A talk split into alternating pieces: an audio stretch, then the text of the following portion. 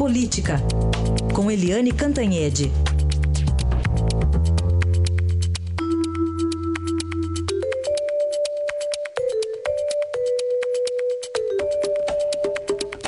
E é o primeiro assunto a prisão de um graúdo, né, Eliane? Bom dia. Bom dia. Realmente a gente já começou hoje com um dia quente, porque uh, o Aldemir Bendini foi presidente do Banco do Brasil e presidente da Petrobras, ou seja, dois gigantes do Brasil, né? Uh, o maior banco brasileiro, é, maior banco estatal brasileiro, a Petrobras, que é a maior empresa do Brasil no mundo, né? E o, o Bendini, ele, quando assumiu a Petrobras, ele já tinha uma, uma aura que não era muito boa, né? Porque o Bendini, ele se envolveu, olha só, Heisen, olha só, uhum. ele se envolveu com um empréstimo mequetrefe esquisito, né, para uma grande amiga que é a socialite Val Marchiori. Depois ele tinha problemas com a CVM, Comissão de Valores Mobiliários. Depois ele tinha problemas também com a Receita Federal por causa de 280 mil reais que não tinham origem. Aí sabe o que, que ele disse? E estavam em espécie dentro da minha casa. Raíssen, você alguma vez já, gastou, já guardou 280 mil reais em espécie dentro da sua casa? Não, nem, nem, tirando, nem tirando o mil, eu acho. Pois é. Como é que alguém guarda 280 mil reais em espécie em casa, principalmente o presidente de um banco estatal? Então, quando ele foi para a Petrobras, já foi já foi esquisito, né? Todo mundo, a imprensa ficou de olho, uh, o Estadão, inclusive, né? O nosso Estadão também ficou assim com o pé atrás e ele foi para a Petrobras é, para substituir a Graça Foster e no momento que já tinha um ano de Lava Jato, a Petrobras era o alvo, né? E o que, que a Polícia Federal o Ministério Público descobre? descobrem que, às vésperas dele assumir a Petrobras, ele pediu uma bolada para a Odebrecht para poder defender os interesses da Odebrecht dentro da Petrobras. Isso com um ano de Lava Jato.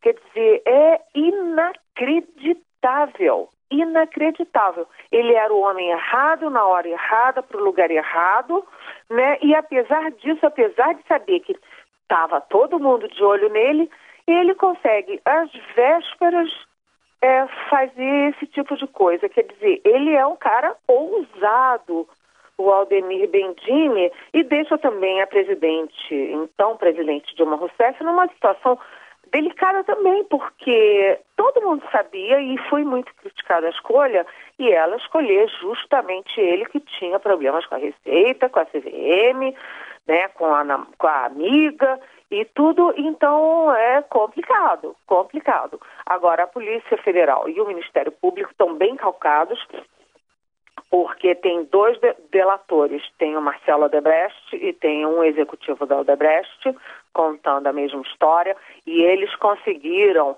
é, combinar o uso do cartão de crédito com os, os horários de encontro é, sigilosos, né, e também encontros em hotéis, em restaurantes.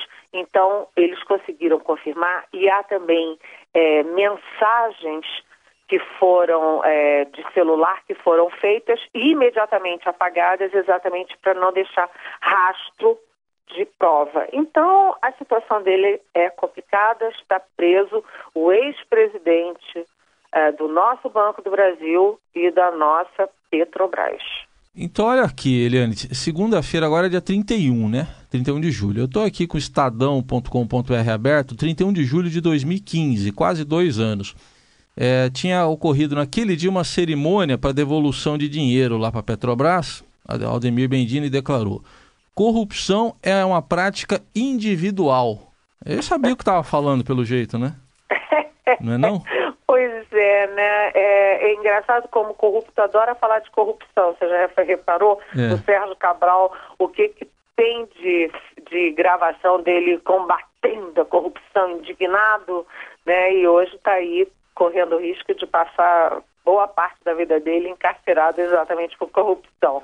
É inacreditável. Na época da nomeação do Bendini, foi uma surpresa. Se a gente consultar o Estadão na época, a gente vai ver. Foi uma surpresa porque ele já tinha aí uma série de dúvidas rondando ele, mas ele era amigo, né, é amigo do ex-presidente Lula, ele entrou na presidência do Banco do Brasil ainda no governo Lula em 2009 e ele também virou amigo da ex-presidente Dilma, frequentava o Palácio do Planalto e tudo. Então ele tinha ali é, ele tinha acesso ao núcleo do poder. É verdade. Bom, outro assunto aqui, como é que está essa história da delação do Eduardo Cunha, hein?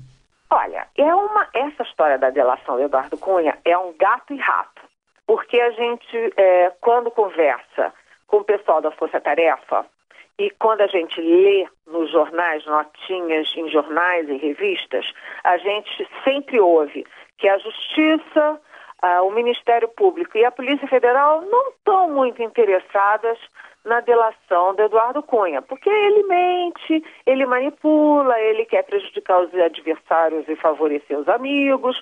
Então tem sempre essas notinhas dizendo, ah, não estão interessados não. Mas ao mesmo tempo aumenta a pressão sobre ele, para aumentar a tensão e vamos dizer até o desespero de quem está preso, né?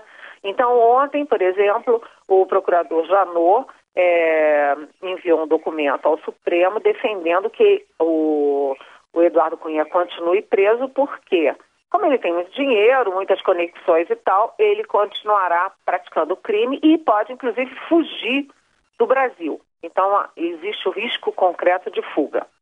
Né? Além disso, toda hora tem uma nova, é, um novo recado, digamos assim tem um delator que diz que o Eduardo Cunha fazia chantagem. Aliás, a gente estava falando de Petrobras e Banco do Brasil, vem aí uma nova estatal dos tempos de Lula e Dilma enrolada que é a Caixa Econômica Federal, né? Essa essa investigação continua e o ex-presidente da Caixa Econômica no governo da Dilma, que é o Jorge Hereda, conta o seguinte, que o Eduardo Cunha fazia chantagem abertamente chantagem.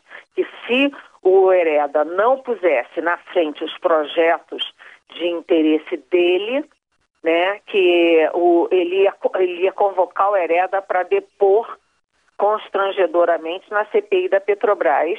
Enfim, havia há esse delator dizendo que ele fazia chantagem. Há também um outro delator dizendo que o Eduardo Cunha usava dinheiro público e dinheiro da Caixa Econômica para comprar votos e se eleger presidente da Câmara. Então tem três, só nessa semana, três frentes apertando aí o torniquete em torno do Eduardo Cunha. E a sensação que a gente tem é a Justiça, o Ministério Público e a Polícia Federal dizem que não querem a delação dele. Mas eles estão fazendo isso exatamente porque querem muito a delação dele. Mas querem a delação dele com coisas muito consistentes. E como ele era do grupo do, do presidente Michel Temer, é possível que a Força Tarefa esteja espremendo ele para obter a chamada bala de prata contra Temer. A ver, a viu. Aguardemos. Até amanhã, Eliane. Até amanhã. Bom dia.